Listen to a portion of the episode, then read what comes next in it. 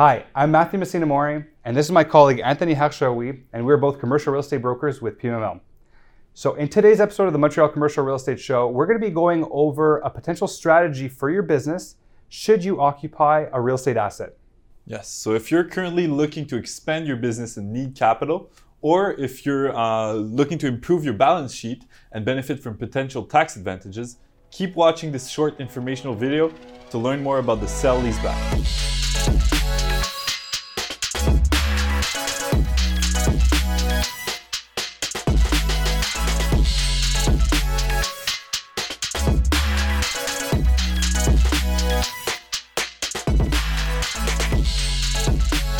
So, Anthony, what is a sale leaseback? So, simply put, Matthew, a sell leaseback occurs when a business sells the real estate asset and decides to continue operating the business as a tenant within the premises. Okay. Right? So, that has multiple impacts. The first of which it liberates capital that can be re-injected into the business for operation or further growth. And also, interestingly enough, it actually raises the value of the property because it creates a stable lease for the new buyer that will become a buyer investor, right? So, Matthew, when would you usually consider a sell leaseback for your business? Of course. So, essentially, the real estate asset can become a source of funding for new projects, for expansions, um, or to buy new equipment. So, a few concrete examples. Let's think of the medical clinic that needs to buy new equipment.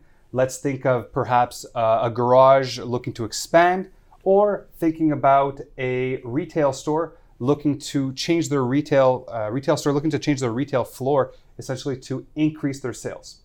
So, by selling the real estate asset, the business is actually able to extract 100% of the value of that asset as opposed to perhaps refinancing the property and only able being able to extract a certain portion of that value. Yeah, and also the reduces the company's debt and liabilities towards the bank. It improves the balance sheet, improves the ca- cash flow, and of course, for tax purposes, well, now your lease payment can become a tax deductible versus just a part of your property would be, you know, the depreciation of the property. Yeah, and it's really important to know too that it enables the seller leasee to essentially control a little bit more the terms of the lease. So, of course, when we're talking about that, uh, it's not just the amount of the lease, right? So, the leasee is really going to want to control terms that suit their business goals.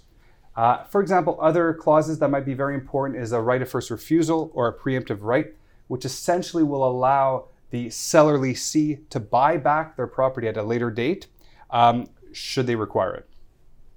Awesome. So uh, yeah, typically these leases would usually be you know ten years, uh, several longer. renewal options. Uh, the, the the the new uh, the new um, uh, the new owners will usually want some long terms for the bank financing as well. It's important to note that um, uh, there will be a direct correlation between the price that is determined on the lease and the advantages and the options, etc., and the value of the property being sold. Right? Uh, you can't expect to sell your property at a very high value and pay very little in lease or less than you would pay otherwise. Right? For sure. Um, so that's for sure. And that's why it's important too to determine the right rental amount. So one of the things to uh, consider at least is the what we call the gross rent to occupancy cost or the GROC ratio, which is essentially the total rent to sales ratio. Um, depending on the industry, this can range anywhere from two to twenty percent. Um, of course, these leases will be triple net, but of course, there are different factors to consider as well. Um, for example, the condition of the property. Yeah, and that's why it's important to deal with real estate professionals. You can contact us directly. We know all about the current market rents, the GROC, the sell value of the potential property, and we can build with you a sustainable rental amount that you will need to pay having sold the property at the right price. So, why would an investor uh, want to participate in this type of transaction? So it's pretty simple actually. So the seller leasee, first of all, has to have a solid business. Um, essentially, by having a solid business, the investor can minimize the risk profile of their investment and have a more surety of income.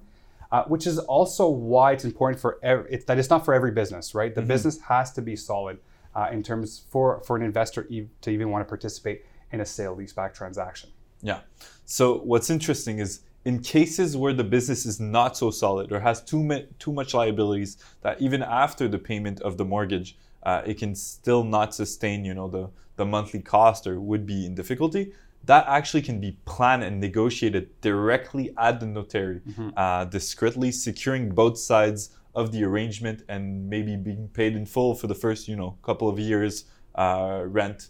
Uh, of course, that usually entails a, a, negotiation and some sort of discount, but it can be done. It has been done. We do it all the time. So if you need to determine uh, the sell leaseback price of your property, uh, we will be happy to sit down with your professionals, your, your accountants, your, your tax advisors, uh, and, and devise the best strategy for your business and your needs. Exactly. So just call us to find out more about the sale leaseback and if it's a good option for you and your business. Hopefully by now you've had a you have a better understanding of the sale leaseback mechanism, the advantages for both your business and a real estate investor. And as always, thank you for watching. Please like and share this video. Feel free to comment below. Uh, reach out to us if you have any questions. And please subscribe to our YouTube channel, pml.tv. And we will catch you on the next episode of the Montreal Commercial Real Estate Show. Stay tuned.